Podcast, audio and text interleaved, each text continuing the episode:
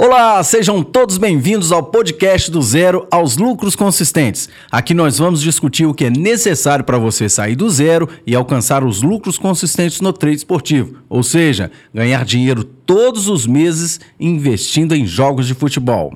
Eu sou Gilson Fegali e nesse segundo episódio você vai saber o que é o trade esportivo. Você vai saber tudo o que você precisa para começar a investir em jogos de futebol da forma correta. Fala pessoal, aqui é o Trader Vieira do Futebol e Lucro e esse é o podcast do zero aos lucros consistentes. Aqui nós vamos discutir o que você precisa para sair do zero e alcançar os lucros consistentes no trade esportivo. Parceiro, no episódio anterior você falou tudo é, como começou a sua carreira né, no uhum. trade esportivo, você contou sua história, etc. Mas Diz aí, o que é realmente o trade esportivo? Bom, o trade esportivo, na verdade, Gilson, é uma modalidade de investimento. Assim como a gente faz os nossos investimentos na Bolsa de Valores, no Forex, a gente vai fazer investimentos aqui no esporte. Na verdade, a gente utiliza uma bolsa esportiva para fazer os nossos investimentos e são diversos esportes, seja o basquete, corridas de cavalo e, no nosso caso aqui, o futebol. Então, o trade esportivo, ao pé da letra, se for pegar a tradução, o trade significa compra compra, venda, troca e o esportivo é porque está ligado a algum evento esportivo. Então, o trade esportivo, em grosso modo, de uma forma resumida, nós estamos falando de investimentos em algum tipo de esporte. No nosso caso, a gente está falando diretamente do futebol, que é o mercado que a gente se especializou e a gente trabalha através de uma bolsa esportiva. Então, o trade esportivo é uma modalidade de investimento onde você faz investimentos em probabilidades em eventos esportivos. E no Brasil, por exemplo, as pessoas têm mais costume só no futebol? Ou você acha que que abrange os outros mercados também? Eu acredito que abrange sim vários mercados. Né? Eu vejo que tem pessoas especializadas em corridas de cavalo, pessoas especializadas em basquete, mas assim como o esporte futebol no Brasil é uma paixão nacional, vamos dizer assim, e tem outros esportes sim, mas o futebol é o que domina, assim também é aqui no trade esportivo. Eu vejo que a maioria dos investidores por dominarem mais também o esporte, porque eu acho que isso é uma coisa importante. Se você vai investir em um determinado esporte, o requisito principal é que você entenda daquele esporte. Tenha conhecimento. Né? Tenha um conhecimento. E como o futebol é um mercado, é um, um esporte que a maioria das, dos brasileiros conhecem e tem essa paixão pelo futebol mesmo, eu vejo que é uma das modalidades mais exploradas, vamos dizer assim, no trade esportivo, mas não é a única. Tem várias outras e eu vejo algumas pessoas seguindo por outros caminhos também. Mas o mais importante no trade esportivo é a gente saber que se você vai investir em algum tipo de esporte, você deve dominar aquele esporte para que você consiga realmente fazer investimentos seguros. Porque se você não domina o esporte, não sabe o que esperar daquele esporte ali, você pode colocar o seu dinheiro aí e não, não ter segurança para fazer o seu investimento. É verdade. Você mencionou aí bolsa de valores. É, que, que, tipo de comparação a gente pode ter do trade esportivo para a bolsa de valores? Porque a gente sabe que são parecido, mas que é mercados diferentes. Interessante a sua pergunta, porque eu acho que quando a gente faz um paralelo entre a bolsa de valores e a bolsa esportiva, o trade esportivo, a gente consegue entender melhor essa modalidade de investimento. Lá na bolsa de valores, Gilson, quando você quer fazer um investimento, você sempre vai estar, tá, você vai estar investindo em ações de empresas ou estatais. E para você fazer esses investimentos, você vai ali fazer uma análise daquela empresa, entender do balanço financeiro, entender do crescimento de mercado, da gestão. Então você vai fazer vários estudos baseados no que aquela empresa pode te oferecer de rentabilidade no longo prazo, vamos dizer assim. Então você decide comprar uma ação, vamos dar um exemplo aqui da Petrobras. Quando teve aquela queda ali na, nas ações, alguns investidores fizeram uma análise e acreditaram na recuperação daquela empresa. Então eles foram lá, compraram as ações, compraram frações ali da, da, das ações da Petrobras, acreditando que no longo prazo ela iria se recuperar, se valorizar e eles ganhariam dinheiro com isso. Então é basicamente assim que funciona a Bolsa de Valores. Você faz investimentos em empresas e estatais. Já aqui no trade esportivo, só para a gente fazer um paralelo, é, nós vamos investir em eventos esportivos. Vamos utilizar utilizar o, o evento futebol, o esporte futebol para a gente entender esse evento esportivo. Aqui, ao invés de você analisar os balanços das empresas, é, administração, entender como que está o mercado para aquela empresa ali no segmento dela, você vai analisar uma partida de futebol, por exemplo. Então você vai analisar o que aconteceu antes do jogo começar, você vai analisar as estatísticas dos times, entender o que, que você pode esperar daquele confronto, qual que é o time favorito, se os titulares estão jogando. Vou fazer uma análise daquele jogo antes dele começar. E depois que aquele jogo começa, assistindo ao jogo ali ao vivo, você vai tomar algumas decisões de investir ou não em determinados mercados. Vamos imaginar que você comece ali um jogo e você acredita, né, diante das suas análises antes e durante o jogo que um time tem uma possibilidade maior de vitória. Você pode investir na vitória daquele time e com o passar do tempo, se aquele time abrir o marcador, por exemplo, você pode o seu investimento vai se valorizar porque você investiu na vitória daquele time e agora ele está ganhando o jogo e aí você pode encerrar o seu investimento e essa é a vantagem do trade esportivo que você não depende que o jogo termine para você encerrar o seu investimento. Então, assim como uma ação de uma empresa pode é, se valorizar no decorrer do tempo, durante uma partida de futebol, um de, uma determinada probabilidade que você tem investido nela pode se valorizar e você ganhar dinheiro com isso, encerrando o seu investimento, fazendo aí de fato o trade esportivo. Então, basicamente, é uma comparação com a bolsa de valores e a bolsa esportiva, que é onde a gente faz os nossos investimentos, é que aqui, ao invés de você investir em empresas e estatais, comprar ações, você vai estar comprando probabilidades em eventos esportivos, no nosso caso, o futebol.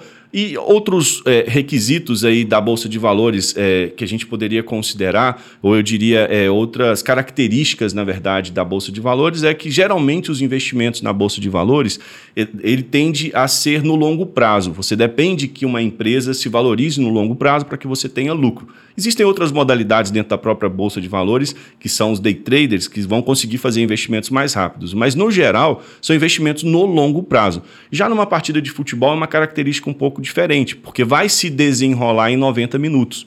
Então você vai fazer o seu investimento em um tempo mais rápido e vai ali rentabilizar o seu dinheiro várias vezes ao dia, em vários jogos diferentes em vários mercados em um mesmo jogo. Então são características aí que nos traz semelhança com a, com a Bolsa de Valores, mas com peculiaridades aí, cada uma é, é oferecendo algo diferente para o investidor. Mas no final é uma modalidade de investimento, assim como outra qualquer. Mas em qual caminho aí que, que gera mais especulação? Porque tem aquele lance da especulação, o achismo, né? É. Eu acho que vai acontecer uhum. Em qual desses mercados, né? Nessa comparação da Bolsa de Valores para o trade esportivo, que a pessoa se depara com essa situação? Eu acho que vai acontecer, então eu vou investir tal valor. É, a especulação, o eu acho, ele é arriscado em qualquer modalidade de investimento. Porque quando a gente fala do eu acho, eu, eu assemelho muito à, sorte, à esperança, a, ao esperar que algo aconteça sem muito é, embasamento, sem muito fundamento.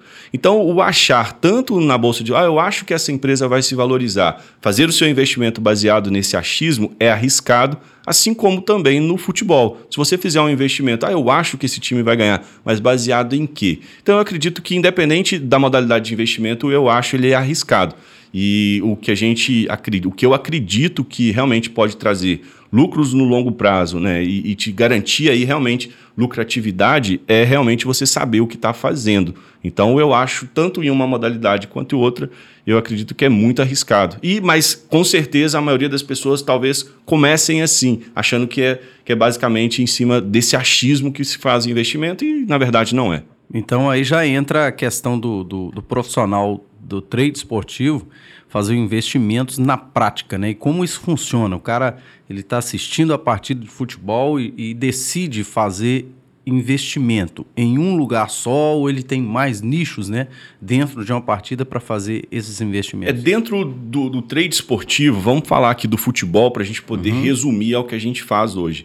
É, nós temos vários mercados. Você pode, dentro da bolsa esportiva que a gente utiliza hoje, é, você pode investir na vitória de um dos times, você pode investir no empate você pode investir contra os mercados, então você pode fazer um investimento a favor de um time ou contra aquele time.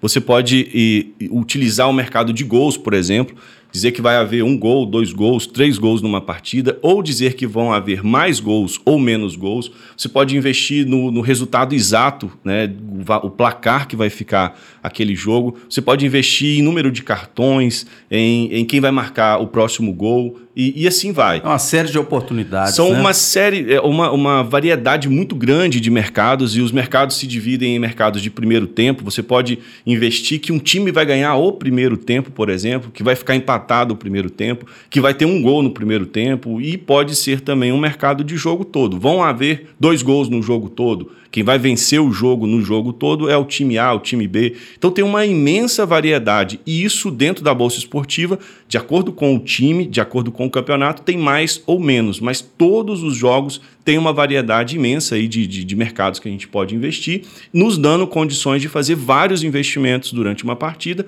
várias vezes e em várias partidas ao mesmo tempo, se for o caso. Entendeu? Então isso aí já mostra para as pessoas o seguinte, que não é, quebra aquela questão. Ah, eu conheço tudo do futebol, do meu time preferido, por exemplo, uhum, do time A, B, uhum. etc. Então eu sei qual o time mais forte que vai ganhar. Então eu vou investir naquele time. É, mostra que não é necessário, às vezes, a pessoa achar que só vai fazer esse tipo de investimento a favor do time porque ele é mais forte, né? Está sendo favorito, digamos assim, né? Eu costumo dizer que durante uma partida de futebol são imensas as oportunidades de investimento. Você pode investir, podem ter, você pode ter estratégias tanto para poder se beneficiar do, do, time mais forte, por exemplo, o favorito, como você disse, ou também se beneficiar, dependendo da sua estratégia, do time mais fraco, da zebra, como a gente que costuma chama chamar. Zebra, né? Então a gente pode se beneficiar de várias formas durante uma partida de futebol e tendo estratégias para absorver vários mercados, você consegue aproveitar essas várias oportunidades que existem existem realmente durante uma partida de futebol para a gente investir. É, e o trader é, com várias estratégias já dominadas, né? Que é preciso ele ter uma, uma habilidade uhum. né, adequada para ele saber os momentos exatos, né? Para aproveitar essas oportunidades, oportunidades durante esse, essa partida, né? É, o, o interessante das estratégias, você tem que conhecer os mercados, mas além de conhecer os mercados, tem que ter estratégias. E dominar essas estratégias realmente será importante aí para quem quer realmente começar a investir da forma correta, né? Através do trade esportivo. Bacana. E para você, o que você acha com relação ao, ao, ao trade? A gente fala é, de uma forma assim, com conhecimento, lógico, que a gente passou vários anos uhum. buscando isso. Mas e para a pessoa que está chegando agora, o trade esportivo ele é intuitivo? É boa pergunta, Gilson. Na verdade, é, isso talvez seja uma, essa talvez seja a maior armadilha que todo iniciante acaba é por se deparar quando começa no trade esportivo. Por acreditar que o trade esportivo é intuitivo, ele acaba investindo da forma errada. E eu costumo fazer um paralelo com o próprio esporte. Vou dar um exemplo do futebol. O futebol, na minha opinião, é um esporte intuitivo. Você pega uma criança de 2, 3 anos, dá uma bola para ela, dá uns primeiros chutes ali e ela vai conseguir desenrolar aquele esporte. Daqui a pouco ela está crescendo, vai jogar futebol com os amigos e, e, talvez vai até evoluir um pouco mais, jogar no time da escola. Isso tudo sem necessariamente precisar entrar para uma escolinha de futebol e aprender os fundamentos, porque o, o, futebol ele é intuitivo. Você consegue pegar uma bola, começar a chutar, entender onde está o gol, que, que, se a bola entra ali dentro da, da, daquelas três balizas, vai haver um gol e um gol é um ponto. Enfim, é um esporte que ele é intuitivo você consegue é, é, transformar isso em algo intuitivo e consegue. É, eu, por exemplo, eu tenho 38 anos, eu jogo futebol desde criança e nunca precisei fazer um, um, um curso para poder aprender a jogar futebol. Foi meio que intuitivo. Comecei ali, vi meus amigos jogando e consegui sair lá na frente. O que, que eu quero dizer com isso? Tem coisas que parecem ser serem intuitivas e são, como é o caso do futebol, e tem coisas que não. Vou dar um exemplo de um outro esporte, o tênis. Eu comecei a jogar tênis com a mesma ideia de que era intuitivo. Peguei ali a raquete, eu não consegui sacar. Porque não é intuitivo, parece ser. Eu não consegui rebater ali a bola porque eu, eu via uma necessidade de que alguém me ensinasse, porque aquilo não daria para fazer no intuitivo como o futebol deu. E aí o que acontece no trade esportivo é que a gente acredita que ele é intuitivo. E a questão aqui é o seguinte, Gilson: o risco de se começar da forma acreditando que isso é intuitivo, é como você deu o exemplo. Ah, eu conheço esse time, sei que esse time é, é bom, vou investir nele e vou ganhar dinheiro. Vamos imaginar que, que seja esse o pensamento de quem está começando. Vou pegar um time do meu coração, que eu conheço cada um dos jogadores aqui, tenho uma facilidade de, de entender o jogo deles, vou fazer o meu investimento. Essa é a maneira intuitiva de se investir e que nem sempre dá certo. E acaba sendo mais arriscado, né? E acaba sendo mais arriscado. E aí é onde eu vejo que as pessoas começam no trade esportivo, perdem muito dinheiro porque, por, porque acreditam que é intuitivo e no fim desistem desse negócio acreditando que é, não funciona. Mas na verdade não é que não funciona, é que ela está acreditando que é intuitivo e não é. Vou dar um exemplo para finalizar aqui como o intuitivo realmente no trade esportivo nos engana. Eu me lembro que eu, eu contratei uma empresa de internet e chamei um técnico da minha casa porque a minha internet estava dando problema. E eu realmente naquela época estava tendo muitos problemas com a internet, precisava dela para trabalhar no trade esportivo, você sabe como é. Uhum. E eu estava tendo falhas ali constantes e eu liguei para. Foi um pouco. É, um, fiz uma cobrança lá devida, porque eu acho que eles tinham que me prestar um serviço como deveria ser e não estava acontecendo. E aí, depois de passado um tempo, chegou um técnico da minha casa e falou: Mas por que, que você precisa tanto de internet assim? O pessoal lá me explicou a sua demanda, a sua necessidade, eu expliquei o que, que eu fazia. Mostrei para ele como que eu investia e, e eu me lembro da, das falas dele, Gilson, foi assim: Ah, cara, isso que você faz é muito fácil. É só você investir na vitória do Barcelona em todos os jogos que você vai ficar milionário. Tá feito. Tá feito. Aí naquele momento a minha ficha caiu. Eu falei, cara, isso parece ser intuitivo. Você vê que eu não precisei explicar muito pro cara, ele já concluiu já que basta investir na vitória do Barcelona em todos os jogos que você vai ficar milionário. E a gente sabe que não é bem assim. Se você começar a investir hoje na, na, vitória do Barcelona até o final da temporada, você não vai ganhar dinheiro. Pelo contrário, não é assim que os grandes investidores ganham dinheiro. Mas parece que é intuitivo. Então eu vejo que uma das armadilhas que a maioria dos iniciantes se deparam é achar que é intuitivo. E assim como no tênis, quando eu comecei, eu acreditava que era, mas lá no tênis, Gilson, o que, o que aconteceu ali foi eu não conseguir jogar, eu rebati a bola, ela sumia lá na é quadra. É muita técnica, né? É, que é preciso ser aplicada. Né? Mas ali eu não, não, vamos dizer assim, eu não sofri muito por achar que aquilo era intuitivo, eu só não consegui jogar. Agora, no trade esportivo, quando você acha que é intuitivo e começa a colocar sua grana, o que te acontece no final é perder muito dinheiro. Então aqui o risco é muito maior. Eu acreditar que o tênis é intuitivo e não conseguir jogar só me levou a contratar um professor para me ensinar. Já no trade esportivo, quem começa achando que é intuitivo e no final não consegue perceber essa diferença, acaba perdendo muita grana com isso. E aí a gente sabe que o dano é muito grande. E como você começou é, nesse processo todo do, no trade esportivo? Das suas dores, dificuldades. É, né, eu, que você dizer... sempre aplicou e, e, hoje traz esse conhecimento uh, para o pessoal? Eu costumo dizer que eu conheço bem esse lado intuitivo e eu chamo até carinhosamente de trading da esperança, porque eu comecei dessa forma. Eu comecei acreditando que era intuitivo e eu simplesmente fazia investimentos aleatórios, olhando ali para aquele jogo e acreditando que aquele time estava melhor, ia lá e fazia aquele investimento. E assim, o que aconteceu foi que no início eu conseguia ter alguns acertos de investimento, conseguia ter algum lucro ali em alguns investimentos, porque não é tão difícil assim para quem está começando ter lucro em um ou dois jogos. O que é difícil é manter esse lucro no longo prazo, é manter a consistência. Então, no início, eu encontrei essa, essa, essa armadilha me pegou. Eu acreditava que era intuitivo, fazia os meus investimentos baseado na minha intuição e perdia muito dinheiro. E depois disso foi, for, foram gerando vários outros é, é, problemas que o próprio trade esportivo, quando você inicia da forma intuitiva, ele, ele, ele é capaz de te gerar, que, que foi quando eu, eu comecei a perceber que daquele, naquele caminho que eu estava indo, eu não conseguiria seguir em frente. Então, quando eu comecei, eu não tive muita informação. A gente, quando começou, não tinha muitas pessoas que já tinham conseguido alcançar os lucros consistentes, as pessoas estavam ali tentando assim como a gente, então não tinha muito o caminho a seguir, e eu aprendi em cima do erro, na tentativa e erro. E foi um, um, um, processo doloroso, eu diria assim. Porque quando você começa a investir o seu dinheiro de uma forma intuitiva e as coisas não, não, não acontecem, você perde muita grana. E isso gera um dano é, financeiro, obviamente, mas um dano emocional muito grande. E eu acabei aprendendo, desenvolvendo uma técnica em cima daquilo que eu via que estava dando errado. Então eu começava, para você ter uma ideia, eu não analisava os jogos antes dele começar.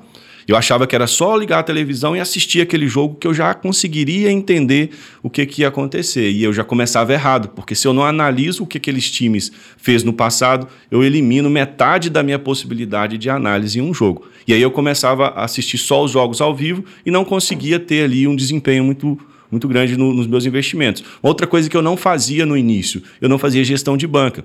Eu começava o dia, ah, vou investir 10 reais, por exemplo, 10 dólares. Na minha época a gente trabalhava com dólar. Hoje é possível investir na bolsa esportiva em reais, na minha época só em dólar, na hora que, quando a gente começou. E aí eu investia 10 dólares hoje, amanhã, mais tarde, eu ah, agora eu vou investir 50, agora eu vou investir 100, depois voltava, agora eu vou investir 20. Aí eu estava com um pouco mais de medo, botava 5, agora eu estava mais corajoso, colocava às vezes a banca toda. Então eu não tinha uma gestão de banca. E eu via que aquilo ali também, que parecia ser intuitivo, ah, nesse aqui eu estou mais confiante, eu coloco um pouco mais de dinheiro, também me levava para um caminho que, que não seria, é, vamos dizer assim, não, não me daria frutos no longo prazo. Às vezes acertava uma ou outra, investia um, um valor maior e dava lucro e perdia com menos, mas... Na, na verdade, você ganhava confiança de acordo com o que dava certo e acabava colocando mais dinheiro achando que ia ser a mesma coisa, né? E às vezes acontecia de Dá o mesmo resultado de, positivo. De ganhar com pouco e perder com muito, uhum. que é uma uhum. coisa que acontece quando você não tem gestão de banca. Enfim, então, esse era um método que eu achava intuitivo e achava que funcionava. Então, eu não tinha estratégia. Esse era um outro problema no início que, que eu tinha. Às vezes, eu até ganhava dinheiro num dia, chegava no final do dia com um bom lucro. Mas como eu não tinha uma estratégia, eu não tinha seguido uma estratégia durante aqueles investimentos, eu não sabia nem o que eu tinha feito. E se eu não sabia o que eu tinha feito, no dia seguinte eu não conseguia repetir. Então eu tinha começado de, do zero de novo e fazer tudo de acordo com as minhas intuições ali, de acordo com o que eu estava vendo no jogo. E mais uma vez eu chegava à conclusão de que aquilo não ia me levar adiante, porque tudo que eu ganhava num dia eu perdia no outro, e, e aquilo não me levava é, é, para frente e não me gerava confiança de continuar fazendo os meus investimentos. E depois, no meio de tudo isso, sem fazer análise, sem gestão de banca, sem estratégias, o meu emocional ficava abalado. Porque aí você começa a se cobrar, cara, mas você errou aqui, por que, que você não fez isso aqui, por que, que você não fez aquilo ali? Não tinha regras a seguir, não tinha é, nada fundamentado para fazer. E aí o que acontecia era o meu descontrole emocional me levava a outros problemas que o controle emocional, quando ele não está muito bem alinhado, pode te gerar, que é o medo de investir. Às vezes eu deixava de investir no dia seguinte de medo, porque eu tinha perdido muita grana no dia anterior. Ou às vezes uma vontade muito grande de recuperar uma perda. E aí é uma grande armadilha também que pode envolver o nosso emocional. Você acabou de perder um dinheiro, você não aceita e vai tentar recuperar. Aí você já não analisa o jogo, investe em qualquer time. E você acha que esse é um, um dos maiores desafios hoje para as pessoas? O emocional é, é talvez é. um do, dos grandes desafios que a gente tem no trade esportivo. Mas eu vejo que quando todo o resto está alinhado, o emocional ele deixa de ser é, é, tão difícil de gerir. Porque quando você tem ali uma boa análise feita, você está fazendo um investimento consciente do que você vai fazer, já te tira um pouco de sobrecarga do emocional. Quando você tem uma gestão de banca bem alinhadinha e você vê que, que ela te mantém no jogo, você tira também uma sobrecarga do seu emocional. Quando você tem estratégias com regras bem definidas, você investe consciente, você também tira uma sobrecarga do seu emocional. Então todo esse conjunto, ele te leva a ter um controle emocional mais alinhado com o que você precisa. E naquela época, quando eu comecei, eu não tinha nada disso. Eu fazia mesmo da, do método intuitivo. E eu gosto de brincar e chamar carinhosamente de trading da esperança, porque era mesmo isso. Eu investia aquele dinheiro ali e ficava rezando e pedindo para que a coisa acontecesse do meu jeito, que, que aquilo acontecesse. E a gente sabe que não é assim. A gente sabe que o mercado financeiro exige um pouco mais do que intuição, exige método, existe técnica. E o trade da esperança definitiva, definitivamente não funciona. E um dos motivos da gente gente caminhar para o trade da esperança é acreditar que o trade esportivo é intuitivo. Basta eu conhecer um pouco de futebol e hoje eu converso com pessoas que investem e que entendem de futebol, ex-jogadores de futebol, e eles falam o tanto que atrapalhou no início para eles entenderem de futebol, porque eles acreditavam que poderiam adivinhar o que vai acontecer no jogo e a gente não pode adivinhar. A verdade é que o futebol é um esporte em que não te dá é, uma, uma, uma, certeza de nada. Na verdade, o mercado financeiro ele não pode te dar certeza. A gente está falando de renda variável. Mas, e quando você acredita que você sabe o que 100% aquilo vai acontecer, você acaba é, pesando um pouco na mão. Ah, mas eu tenho certeza que esse time vai fazer um gol, vai lá e faz o investimento. Ou que não vai ter gol nesse jogo mais, mas faz o investimento. Essa certeza te, te afasta dos lucros consistentes. Na verdade, a gente não precisa ter certeza de nada para ganhar dinheiro no trade esportivo. A gente tem que ter técnicas que coloquem as probabilidades a nosso favor. Se vai acontecer ou não o gol, se vai um time ganhar ou não, isso no longo prazo pouco importa. O que importa é que você tenha realmente as probabilidades a seu favor e quando você está investindo de uma forma intuitiva, você não está presente para isso, para essa realidade do trade esportivo, eu diria. Como você diz, trade da esperança, né? Que a gente é, imagina assim, a pessoa tá deu certo ontem, vai dar certo hoje, amanhã eu vou colocar mais dinheiro, etc e tal. O que fazer, na verdade, o que não fazer para iniciar o trade esportivo? Na sua visão, percepção, experiência, que você pode repassar? É assim, primeira coisa que você não deve fazer é começar os seus investimentos sem analisar os times. Então eu diria que quem investe só ligando a televisão e, e indo logo para análise ao vivo está eliminando 50% da chance de acerto. Está deixando 50% das probabilidades longe de você. Então, acho que o que você não deve fazer é começar com a análise ao vivo direto. Você deve primeiro fazer uma pré-análise dos times, analisar os históricos daqueles times, é, quantidade de gols, o histórico daquele confronto, de times parecidos, que eu acho que é importante. Então, você tem que fazer uma análise pré-jogo. Então, primeira coisa que a pessoa que está começando não deve começar a investir direto no ao vivo. Deve fazer análise pré-jogo. E principalmente não investir sem assistir o jogo ao vivo, porque também é uma outra coisa que acontece. O cara olha ali para a tabela do, do, do, da rodada do final de semana e fala: ah, eu acho que esse time aqui vai ganhar e faz o investimento. E eu acho que isso não deve ser feito. Você tem que analisar os jogos antes dele começar, para você entender as estatísticas daqueles times e analisar o jogo ao vivo. Eu acho que essas duas coisas são fundamentais. A análise. Uma outra coisa que você não deve fazer é investir sem gestão de de banca. Investir de forma aleatória. Porque quando você investe de forma aleatória é o que a gente estava falando. Se você coloca. Você, você pode começar o seu dia ganhando com pouco e terminar o seu dia perdendo com muito. Então, nunca comece a investir se você não tem uma gestão de banca. Eu acho que isso é uma, um outro fator muito importante. Outra coisa que eu acho que as pessoas não devem fazer é investir sem estratégia. Porque se você não tem uma estratégia realmente fundamentada e testada no longo prazo, você vai encontrar dificuldade de conseguir ter lucro, é, lucros consistentes. Então, não deve começar a investir se não tem estratégias. No resumo, Gilson, eu acho que as pessoas não devem investir de forma intuitiva, as pessoas não devem investir antes de se preparar. O trade esportivo é uma modalidade de investimento extremamente atrativa. Você pode trabalhar nos finais de semana e trabalhando no conforto da sua casa. Tudo isso é possível, é real, mas não é intuitivo. Você precisa ter técnica. Então eu diria que a, a, a, forma que você não deve começar é despreparado, é acreditando que esse negócio é intuitivo. Eu, eu, na minha percepção, eu vejo que realmente é muito difícil, muito difícil as pessoas se controlarem, uhum, né? Uhum. Controlar a sua, seu achismo, né? A sua, a sua crença de que ontem deu certo e hoje vai dar uhum. certo também. Né? Mas como a gente faz, como as pessoas devem fazer da forma correta, investir no trade esportivo? Ótimo. É, eu gosto sempre de dar três dicas para quem está começando e, e, se a gente está aqui explicando o que é o trade esportivo, eu acho que é importante a gente deixar essas três dicas aqui. A primeira dica é sempre se preparar, Jus. Para qualquer coisa que você for fazer na sua vida, você precisa se preparar, você precisa buscar conhecimento daquilo que você vai fazer. Toda profissão você precisa passar talvez por um curso técnico, por uma faculdade. E no trade esportivo não pode ser diferente. Você não pode querer começar da forma intuitiva, que é o que a gente já falou aqui. Ah, vou começar aqui porque eu acho que é assim. Então a primeira coisa que eu costumo dizer é se preparar, consumir material de qualidade, buscar informações e depois que você conseguir esse conteúdo e se preparar, colocar em prática. Mas colocar em prática, a segunda dica é colocar em prática imediatamente. Porque também não adianta você ficar só estudando, estudando, estudando e não for para a prática.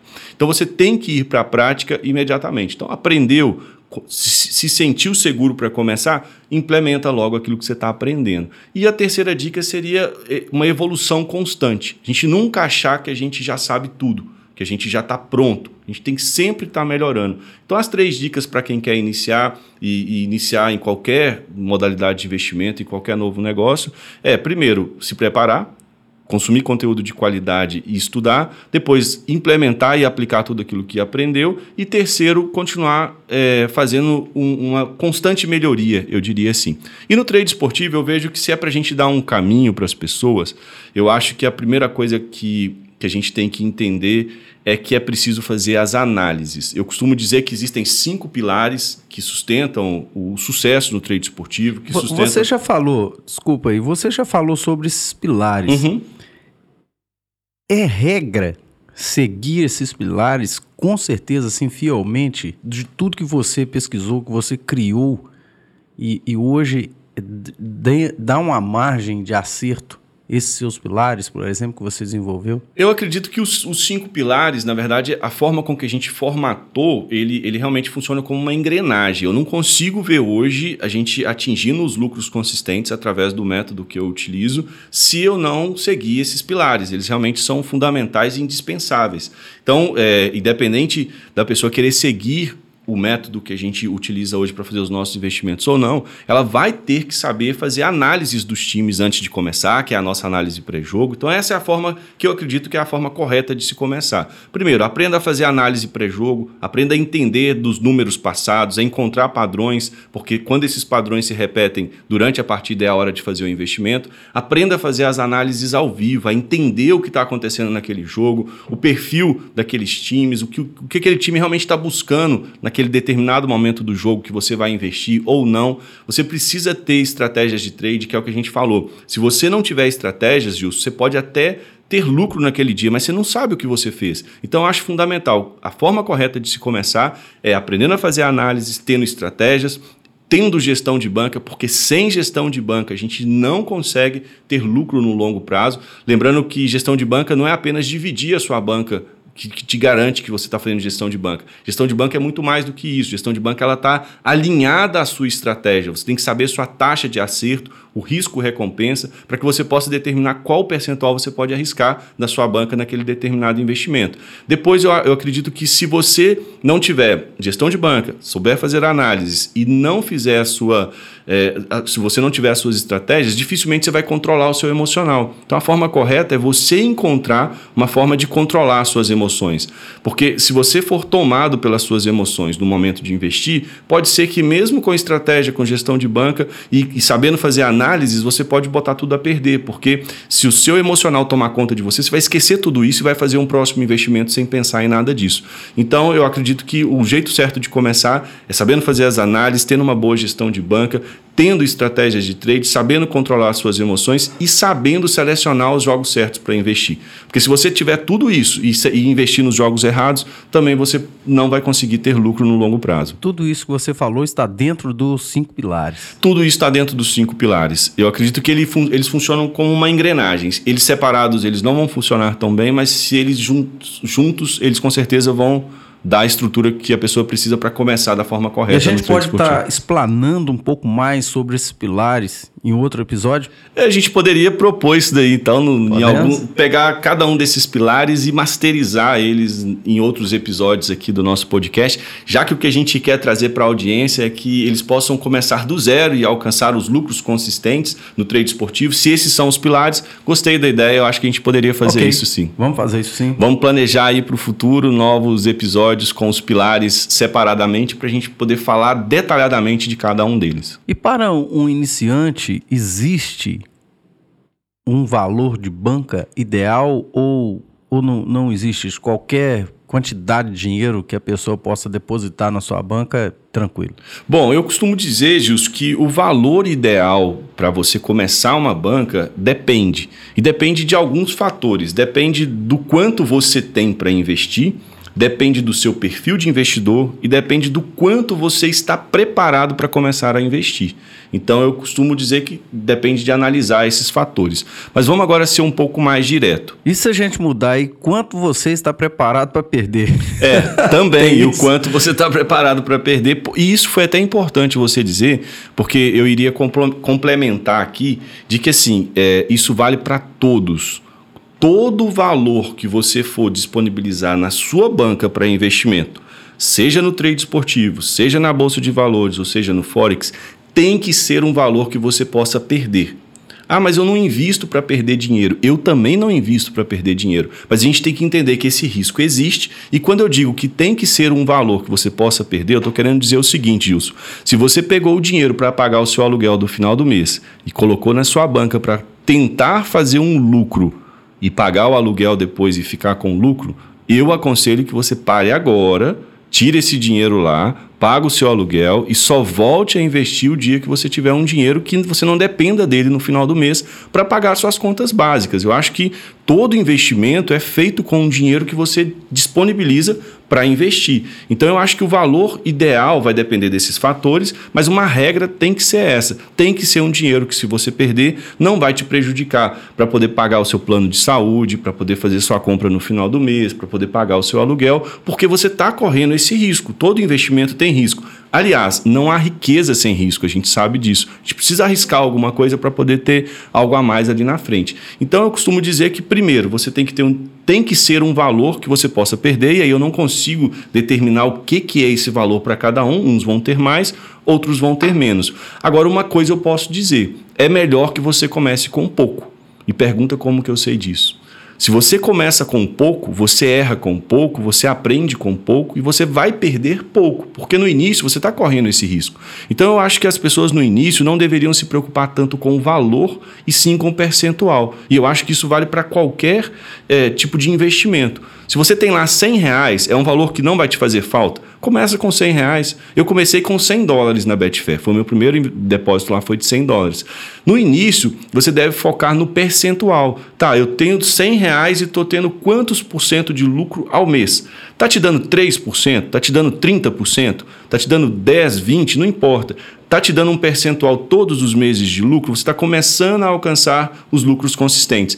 Aí eu acho que você está no caminho. Independente do valor que você esteja ganhando, o mais importante é o percentual. Porque se você começa com pouco, caso você venha ter um prejuízo, não vai te, te prejudicar tanto, tanto assim. Você não vai perder um valor tão importante. Então comece com um valor que você possa perder e no início se preocupe com o percentual de ganho e não do valor que você está ganhando em si. Porque depois que você encontrou no longo prazo 6, 8, 10, 12 meses, conseguindo manter uma constância de percentual que seja 1, 2, 10, 30, não importa. Aí você começa a ter confiança. Aí, você, aí é hora de você aumentar o valor da sua banca, não no início. Então eu, eu costumo dizer que assim, eu comecei da forma errada. Eu comecei com 100 dólares, mas logo já coloquei mil e fui colocando mais e mais e perdi muito dinheiro no início. Então, isso para mim foi prejudicial. Eu não tive essa instrução. Se eu tivesse começado com pouco dinheiro e me preocupado em alcançar os lucros consistentes primeiro, com pouco, e depois aumentado a minha banca,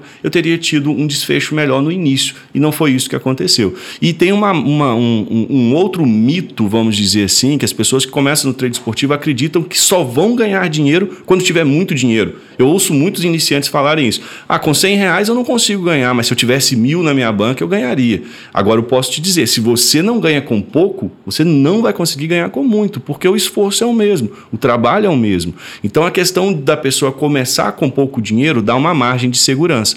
Então eu acredito que o melhor a se fazer é começar com um valor que você possa perder e no início ter um valor menor mesmo para investir, porque assim você garante a sua segurança. E com o longo prazo, você vai determinando aí o valor do seu investimento, ele pode ir aumentando, a sua banca pode ir aumentando no longo prazo, de acordo com o que você for mantendo os lucros consistentes, entendeu?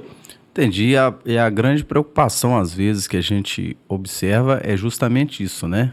Ah, eu quero ganhar 100. Uhum. Para isso eu preciso de uma banca de mil. Exatamente. Entendeu? Aí começa meio que a ganância toma conta e os olhos se fecham, né? Começa a se fechar para as armadilhas, né? As, as armadilhas. que que naquele momento, numa partida que você está envolvido, você não observa. Exatamente. Porque você já está preocupado com o lucro. Com o lucro. Né? E às vezes, igual, como você disse, estou com uma meta fechada, eu quero 100 reais, mas minha banca é, sei lá, 50. Então, quer dizer, você quer ganhar mais que o dobro da sua banca, é. e aí o que, que você vai fazer para conseguir atingir esse resultado? Arriscar, arriscar muito. Arriscar tudo. Né? Arriscar tudo às vezes, e arriscar numa odd muito alta, arriscar num investimento que realmente a probabilidade dele acontecer é bem menor, apesar dele te dar um, um, um prêmio bom.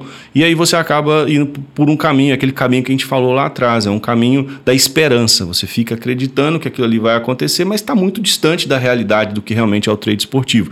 E outra, Gil, só para complementar com relação ao valor da banca, quando você está investindo um valor mais alto e você não está preparado, o emocional ele é mais pesado. Então imagina, você hoje está fazendo um investimento de 100 reais, você tem uma banca de 100 reais e investindo 10, por exemplo. Agora você está com uma banca de 10 mil investindo mil. O seu emocional, se você não estiver preparado, ele pode pesar. Então, para quem está começando, o melhor caminho é começar com pouco focar no percentual e, na medida que for conseguindo, com pouco, ter lucros consistentes mês a mês, aí sim pensar em aumentar o valor da sua banca, porque aí você faz isso com segurança, entendeu? Entendi. Bacana. E para se ter, né, se transformar um trade esportivo, ou até o, o, o, o profissional do trade, uhum.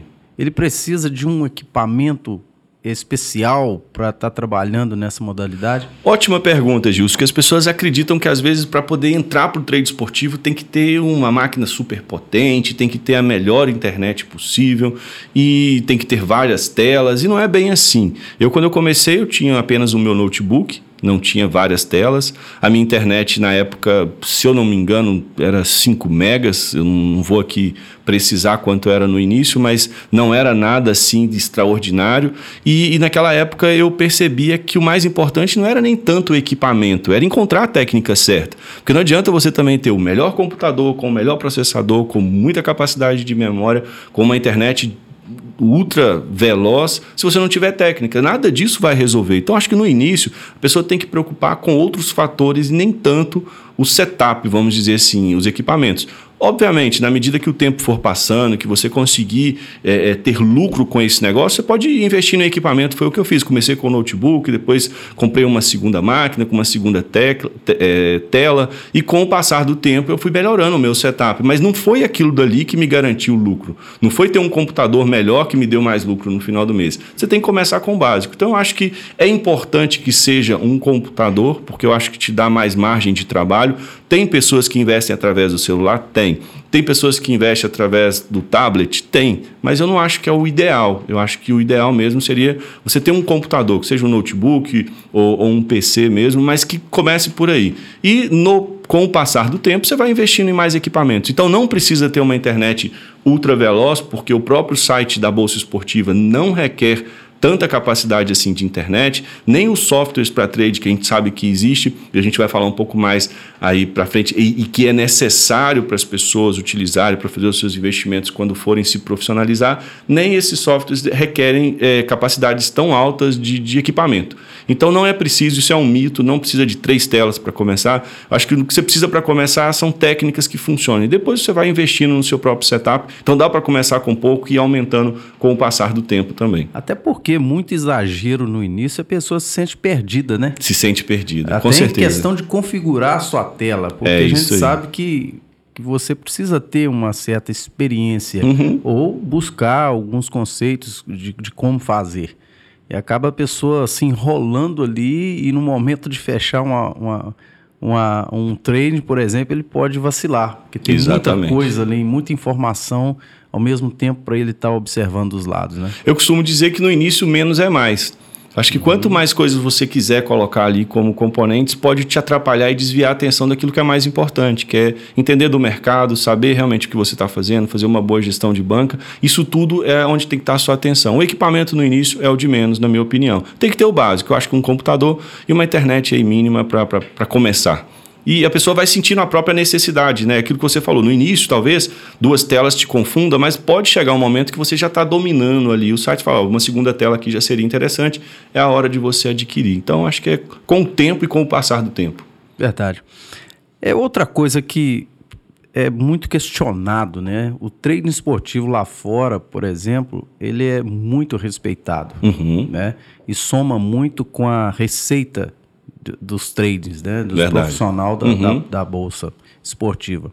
E no Brasil, como você enxerga e como é hoje no Brasil é, com relação à legalidade de apostas esportivas, né? Porque a gente sabe que o Brasil é, nós estamos um passo atrás gigante, gigantesco aí de, de demais países. Com certeza. É, na verdade, é até muito bom você trazer esse tema aqui para o podcast, porque a gente está falando da legalidade do trade esportivo.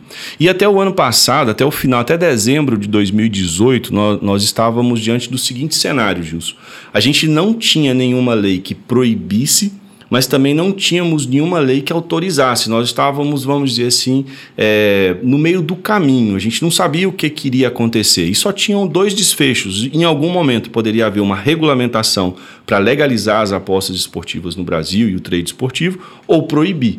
Até aquele momento a gente não tinha uma definição, então nós não éramos proibidos, porque no direito público aquilo que não é proibido é permitido, então nós estávamos diante disso. Não tem uma regulamentação, mas a gente está falando de algo que também não é proibido. E aconteceu que no final do ano passado, o então presidente Michel Temer, ele sancionou então aí uma lei que legalizou as apostas esportivas no Brasil. Então quer dizer que ano passado foi legalizado. E como ficou os termos nessa legalização das apostas esportivas no Brasil? Bom, Gilson, eu trouxe aqui até para o pessoal que está nos acompanhando aí, depois quiser fazer uma pesquisa. É, então, em dezembro de 2018, o então presidente Michel Temer sancionou a medida provisória 846-2018, que, entre outras questões, ela criou a modalidade de apostas esportivas no Brasil. É, então, foi, foi promulgado no dia 12 de dezembro de 2018 a Lei 13.756-18, que, entre outras questões, então, legaliza as apostas esportivas na modalidade de cota fixa que é exatamente o que a gente faz através da Bolsa Esportiva. E então eu vou ler aqui rapidamente o artigo 29, que é o que nos interessa, é uma lei extensa que trata de vários outros assuntos, dentre eles essa parte das apostas esportivas. Okay. Então, o artigo 19 da lei, depois o pessoal que está em casa quiser conferir, faz uma pesquisa aí, Lei 13.756-18, foi criada uma modalidade de apostas que foi denominada apostas de cota fixa e que a exploração comercial ocorrerá em todo o território nacional. Eu vou pegar os três parágrafos aqui e falar rapidamente deles. O primeiro parágrafo, parágrafo diz que se trata de um sistema de apostas relativa a eventos reais de temática esportiva. A eventos reais, porque, Gilson, não engloba aqui os jogos, por exemplo, eletrônicos. Uhum. Então você não pode investir numa partida de futebol que está rolando no videogame, por exemplo. Você, no, no, mesmo que esteja online, você consiga assistir e, e até ali torcer para um dos times, você não pode apostar. Então, eventos reais mesmo. Tem que estar tá rolando okay. o futebol, por exemplo. Parágrafo 2. Essa modalidade de aposta será autorizada ou concedida pelo Ministério da Fazenda e será explorado exclusivamente em ambiente concorrencial, com a possibilidade de ser comercializada em qualquer canais de distribuição comercial, físicos e em meios virtuais. Então aqui está dizendo que as autorizações serão concedidas pelo Ministério da Fazenda e que poderá ser virtual, como, é os, como são os investimentos que a gente faz hoje através da internet, mas também poderá ter espaços físicos mesmo sendo é, feitas as apostas. Então, os estádios de futebol, de futebol provavelmente vão receber essas apostas, vão ter as casas aí na, na, na própria rua mesmo, espaço físico, e os sites, como a gente tem costume hoje de fazer os nossos investimentos, seja nas casas de apostas ou na Bolsa Esportiva. E o terceiro parágrafo aqui, que diz respeito ao prazo, né, o Ministério da Fazenda regulamentará no prazo de até dois anos, prorrogável por igual período, a contar da data da publicação dessa lei o disposto nesse artigo. Então, isso quer dizer que a gente tem aí, é, pelo menos, os quatro anos para se dar a regulamentação. E aqui são duas coisas diferentes.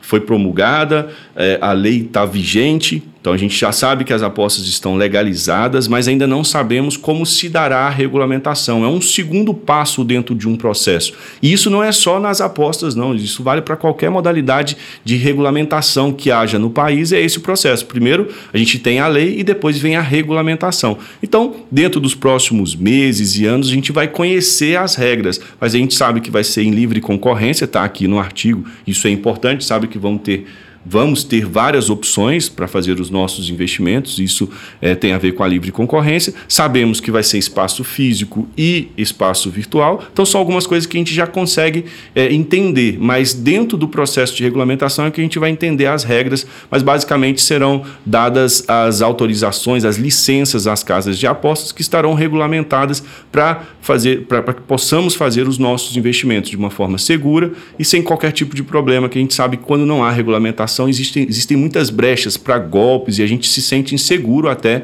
nesses investimentos. A partir de agora, não. A gente sabe que agora vai existir uma regulamentação e a gente vai estar amparado aí pela lei para é, nos dar segurança ao fazer os nossos investimentos. Bacana, que bom que é, foi legalizado né, é, as apostas esportivas no Brasil.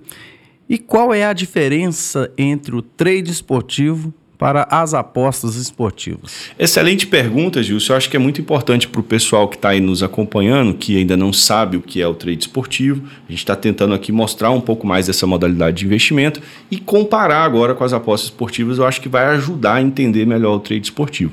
Eu costumo dizer que assim, as apostas esportivas você é, tem menos capacidade de decisão. Você tem que fazer uma aposta e aguardar o desfecho daquele jogo, por exemplo. Então, fazendo aqui uma, uma, uma parte prática para a gente entender, vamos imaginar que vai começar um jogo entre Barcelona e Real Madrid, um exemplo aqui. Se eu estou fazendo uma aposta, eu vou analisar esses dois times e vou decidir em qual time eu vou apostar. Eu aposto que o Barcelona vai ganhar o jogo invisto lá o meu dinheiro e espero aquele jogo terminar. Você fez uma aposta. Fiz uma aposta esportiva. Então eu apostei em um evento esportivo, nesse caso na vitória do Barcelona, e vou ter que aguardar o jogo terminar. E aonde entra a diferença no trade esportivo e qual é a margem que a gente ganha ao fazer o trade esportivo? O trade esportivo, eu geralmente vou tomar a decisão de investir depois que o jogo começa. Então eu não vou investir antes achando que aquele time vai ganhar. Eu vou fazer uma análise daquela, daquelas, daquelas equipes, vou assistir o jogo ao vivo e tomar decisões. vamos imaginar que começou o jogo, eu estou ali analisando, estou vendo o Messi está num dia inspirado, o Barcelona está jogando muito bem, começou o jogo, o Real Madrid não está tão bem assim, eu resolvo fazer o mesmo investimento que o apostador. Mas eu investi ali assistindo o jogo ao vivo e investi na, na vitória do Barcelona. Só que com o passar do tempo, vamos simular aqui um evento, o Messi lesiona, por exemplo, e sai de jogo, sai de campo. Naquele momento, o time que eu estava acreditando que ia ganhar o jogo ficou mais fraco, porque perdeu o seu principal jogador. Nesse momento, se eu estou fazendo trading, eu posso tomar uma decisão de encerrar meu investimento naquele momento, por exemplo. E aí eu tomei essa decisão, encerrei o meu investimento. Nesse momento, o Barcelona ganhando ou perdendo o jogo, eu já estou fora do mercado. Só que como eu estou fazendo trade, eu tenho outras possibilidades, porque naquele momento eu posso identificar que o Real Madrid ficou mais forte e decidir naquele momento que eu encerrei o meu investimento no Barcelona, investir no Real Madrid agora. E aí posso fazer essa mudança durante o jogo. Investir no Real Madrid, o Real Madrid foi lá e fez o primeiro gol do jogo, vamos imaginar assim. E eu já tinha investido na vitória dele. Encerrei o meu investimento no Barcelona e investi na vitória do Real Madrid. Assim que o gol é, aconteceu, eu posso decidir encerrar esse investimento mais uma vez, mas agora com lucro, porque o meu investimento se valorizou. Eu investi na vitória do, do Real Madrid, ele fez um gol, está mais próximo da vitória, o mercado com, com essa valorização me dá um lucro e eu posso encerrar o meu investimento. E aí nessa simulação eu fui lá, encerrei o meu investimento e notei que o Barcelona agora começou a se recuperar em jogo. O, o, o, Messi foi substituído, o técnico esquematizou o time para jogar sem o Messi e ele agora está melhor na partida. Eu posso agora investir no empate, por exemplo. E eu ainda estou no mesmo jogo. O apostador investiu na vitória lá do Barcelona e não pôde mais fazer nada, porque ele é só um apostador. Sim. Eu estou fazendo o trade. E aí agora eu decidi investir no empate. E realmente o Barcelona estava melhor naquele momento e conseguiu empatar o jogo. E eu mais uma vez decido encerrar o meu investimento e estou aguardando agora o final da partida, mas o resultado já não me importa mais. Porque Neste o meu... caso você já teve dois lucros. Já fiz dois investimentos com lucro. O primeiro, a partir do momento que eu acabei de investir, o Messi se lesionou, pode pode ser que ele tenha me gerado algum prejuízo. E, e, as perdas fazem parte, ter prejuízo faz parte de todo investimento.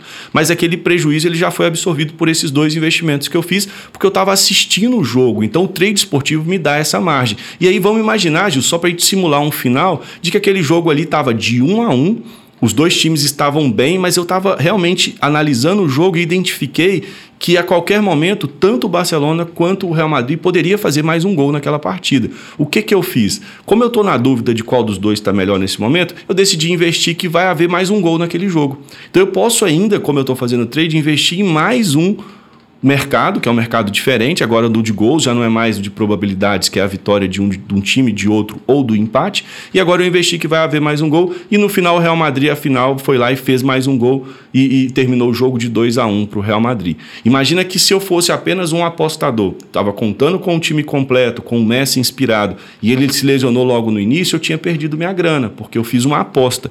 Já no trade esportivo, como eu estou assistindo o jogo e tenho essa possibilidade de fazer os meus investimentos de retirar os meus investimentos do mercado ou recolocá-lo em mercados diferentes, naquele momento ali eu me beneficiei de estar fazendo o trade e não fazendo a aposta. Então eu consegui com esse investimento que a gente simulou rapidamente entre o Barcelona e o Real Madrid, fazer quatro investimentos diferentes o primeiro eu encerrei talvez com um pequeno prejuízo e os outros três me deram lucro. No final, o Real Madrid realmente venceu o jogo, mas eu consegui me beneficiar com os gols que foram acontecendo, porque eu estava fazendo o trade esportivo e assistindo o jogo ao vivo. Então essa é a grande diferença. Geralmente quem aposta, na maioria das vezes, aposta realmente contando com a sorte. Aí eu volto lá no trade da esperança. Existem apostadores, e eu conheço apostadores que ganham dinheiro fazendo apostas, mas uma aposta científica, com, com técnicas, com métodos, que fazem investimento não apenas no achismo e na esperança, e que ganham dinheiro, dinheiro com as apostas esportivas. Só que eu vejo que o trade esportivo ele dá uma uma margem maior para você trabalhar ali durante uma partida e se beneficiar com os acontecimentos, com os vários mercados e tomadas de decisão, porque a gente sabe que durante uma partida de futebol as coisas mudam. Um time começa bem, perde um jogador, é um cartão vermelho, ou, ou alguma coisa acontece ali naquele jogo que o próprio técnico muda o esquema tático. Então o trading te deixa e te dá essa margem de trabalhar durante uma partida de futebol. Já as apostas te limita a tomar uma decisão antes do jogo começar e ter que aguardar o desfecho de 90 minutos para saber se vai ser vencedor ou perdedor o seu investimento. E qual a diferença, na sua visão, entre a bolsa esportiva e as casas de apostas? Bom, Gilson, a gente teria aí várias é, características de uma e de outra. que são gente... cenários diferentes, né? São cenários totalmente diferentes que a gente poderia aqui tratar até num, num, outro episódio, num outro podcast, para a gente poder ter tempo para poder falar dessas diferenças. Mas basicamente aqui para poder resumir para o pessoal e a gente aguardar o próximo podcast para falar de uma forma mais ampla desse, desse tema, é, a bolsa esportiva ela vai, tá, vai sempre oferecer uma cotação melhor do que as casas de apostas. Então, acho que é uma. Se a gente está em busca de lucro, a gente está em busca de melhores cotações e aqui a gente já teria uma. Vai te dar mais oportunidades de investimento. Ela vai te dar mais oportunidades de investimento. Além de mais oportunidades, ela vai te dar cotações melhores. Então, para a vitória do Barcelona, por exemplo, naquele jogo, se você fosse investir na bolsa esportiva, você teria um lucro maior do que se fosse numa casa de aposta. Uma, uma oportuni oportunidades, é, diversas oportunidades de investimento que você tem na bolsa esportiva e não tem na casa de aposta e uma outra coisa seria a possibilidade de encerrar os seus investimentos, que é o fazer o trading. Então, nem toda casa de aposta te dá essa possibilidade de encerrar o seu investimento durante uma partida. Então, eu vejo que são aí características que realmente diferenciam e nos dá muito. É, é, a gente, a gente sai na frente quando a gente decide fazer os nossos investimentos numa bolsa esportiva por vários motivos, mas os principais deles é cotação, diversidade de mercado e a possibilidade de encerrar os seus investimentos. E talvez eu colocaria aqui um quarto muito importante para quem quer se profissionalizar, que é ter a possibilidade de integração com algum tipo de software. Então a gente sabe que as, as casas de apostas não permitem essa integração e hoje a gente tem vários softwares aí que integram com as bolsas esportivas ou com a principal bolsa esportiva que é a Betfair, que a gente pode voltar nesse outro podcast para falar também um pouco mais das bolsas esportivas e de algumas casas de apostas, mas basicamente são essas diferenças diferenças, mas a gente ficaria aqui muito tempo para poder tratar de todas as características e as diferenças entre uma e outra. E a gente poderia voltar num próximo episódio para poder tratar disso, para que o pessoal aí de casa tenha realmente maiores informações e tenha todas as informações necessárias para tomar essa decisão se faz os seus investimentos numa casa de aposta ou numa bolsa esportiva. Ok, fechado então. Ficamos combinados assim, então temos aí mais um tema para um próximo podcast. Ok, então é muito bacana a gente frisar também, né, que é a linguagem do trade esportivo para os iniciantes saberem um pouco mais. A gente coloca esse tema também no próximo podcast. Com certeza, eu acho que a, lingu a linguagem do trade, to toda toda modalidade de, de, de, investimento ou de negócios tem a sua própria linguagem, né? tem os seus termos técnicos, eu diria assim. E para o trade esportivo a gente tem muitos termos, nós temos muito, muitos termos técnicos que são importantes você conhecer durante aí os seus estudos e durante os seus investimentos também, entender o que, que significa cada um deles.